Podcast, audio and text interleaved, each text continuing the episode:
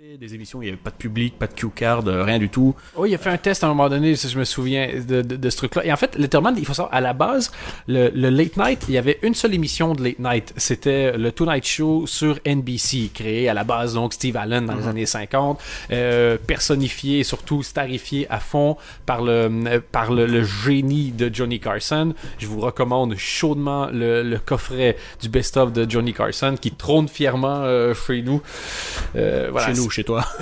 Parce que bon, on n'habite pas encore ensemble. Et, euh, et c'était la classe euh, calme, ça. Ouais. Et euh, il y avait une seule émission. Et Letterman, on lui a confié euh, l'émission de, donc de deuxième partie de soirée, donc le Late Night, l'émission que Jimmy Fallon vient juste de, de, de quitter au profit de Seth Meyers. Et lui, le but, c'était justement pour les plus jeunes. Et c'était de se démarquer. Et il a fait des trucs stupides. Il, il- il- il prenait un habit tout spécial et puis il, il allait escalader un mur en velcro, tu vois. Ouais. Et puis il se jetait en bas dans une. Il y avait des concours de, de, de, de saut de chien dans des piscines. C'est lui qui a commencé à avoir des caméras sur la rue pour commencer à interpeller les gens euh, dans la rue, parler avec. Encore aujourd'hui, si tu vas à New York puis tu vas acheter un t-shirt de David Letterman ou une tasse de David Letterman, j'ai les deux. Je vais faire un stock de dingue avant qu'il quitte. tu m'étonnes. C'est encore le deli, donc le petit euh, traiteur, le petit magasin, euh, ce qu'on pourrait appeler un night shop plus ou moins, euh, on résume. Euh, à côté des studios, c'est encore là que sa marchandise est vendue. Il a été... Qu'on voit de Jimmy Fallon, dont tout le monde parle depuis un an ou deux, ben, c'était C'est Letterman. a- Letterman, ouais. C'est ça, il y a 25...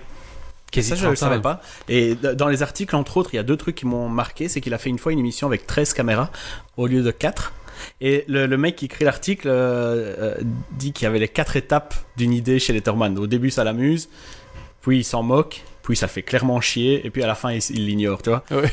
Bah, c'est classique Letterman, et donc il y a cette émission-là avec les 13 caméras.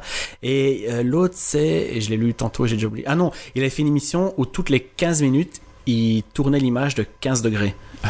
Et donc, au bout de l'émission, en comptant les pubs, l'image avait fait un tour sur elle-même.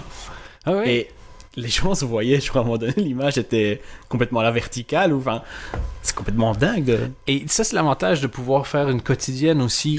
Et à une époque où, lui, quand il a commencé, donc il y a une trentaine d'années, il n'y avait pas encore, c'était pas encore le, gros succès de toutes les émissions euh, de, de- de- de 82 000 chaînes câblées, etc.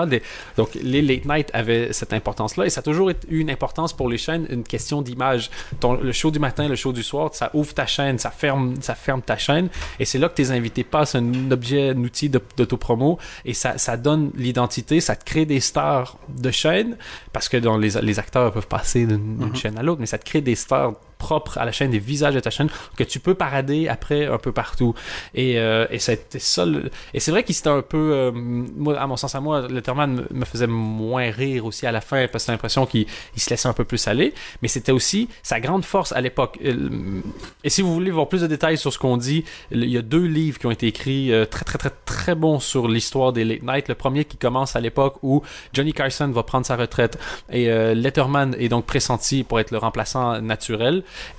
parce qu'il il faisait l'émission après lui.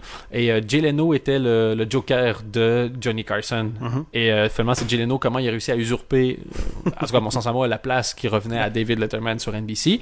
Et comment donc ça a créé un late show sur une deuxième chaîne, chose qu'il n'y avait jamais eu avant, sur CBS, qui a donc après ça pu donner naissance à ce qu'il y a eu sur euh, euh, Fox et euh, si, euh. ABC. euh, entre... Fox, ils ont fait le test, ils n'ont jamais réussi finalement. Ils ont pas- je crois qu'ils ont essayé avec Chevy Chase, si ma mémoire est. c'était sur Fox, c'était pas sur NBC Sur NBC. Enfin bref, C'est pas parce que Chevy Chase, il est marqué, il est fort connoté NBC. Je sais pas, hein, c'est peut-être Je Fox, peux me tromper, mais ça a été une catastrophe à ce moment-là Ah ouais, quand ils ont voulu le faire. Euh, ils ont- Fox a, a dragué souvent, euh, que ce soit Letterman, que ce soit Leno, que ce soit Conan O'Brien aussi. Et, euh, et donc ça s'appelle euh, The War. The War on Late Night. The- Ça, c'est le deuxième. Ça, c'est le deuxième, War on Late Night, when. euh, The Late- Le premier, c'est The Late Shift. The Late Shift, exactement. Il y a un film qui a été fait aussi. Oui, on a déjà parlé, qui est assez bizarre. Il a l'air assez mauvais, mais, euh, mais le livre est excellentissime et il explique comment ces gars-là ont créé la télé de toutes pièces. Et sais, quand tu vois des gens qui essaient d'oser faire des choses, on va essayer d'en faire des trucs différents. Le, eux, à l'époque, c'était des vrais. Letterman, c'était un vrai de vrai rebelle qui, encore aujourd'hui, en a rien à foutre À fond. des autres. Il y a des gens, plein des superstars. On parle souvent de Patton Oswalt ici. Patton Oswalt racontait la seule fois qu'il est allé chez Letterman. Il dit euh, Letterman est passé, puis il m'a dit euh, merci d'avoir été euh, dans le show aujourd'hui. Il me serre la main. Et moi, j'ai dit thank you, Dave. Et avant que je sois arrivé à. Il s'était déjà cassé de la pièce.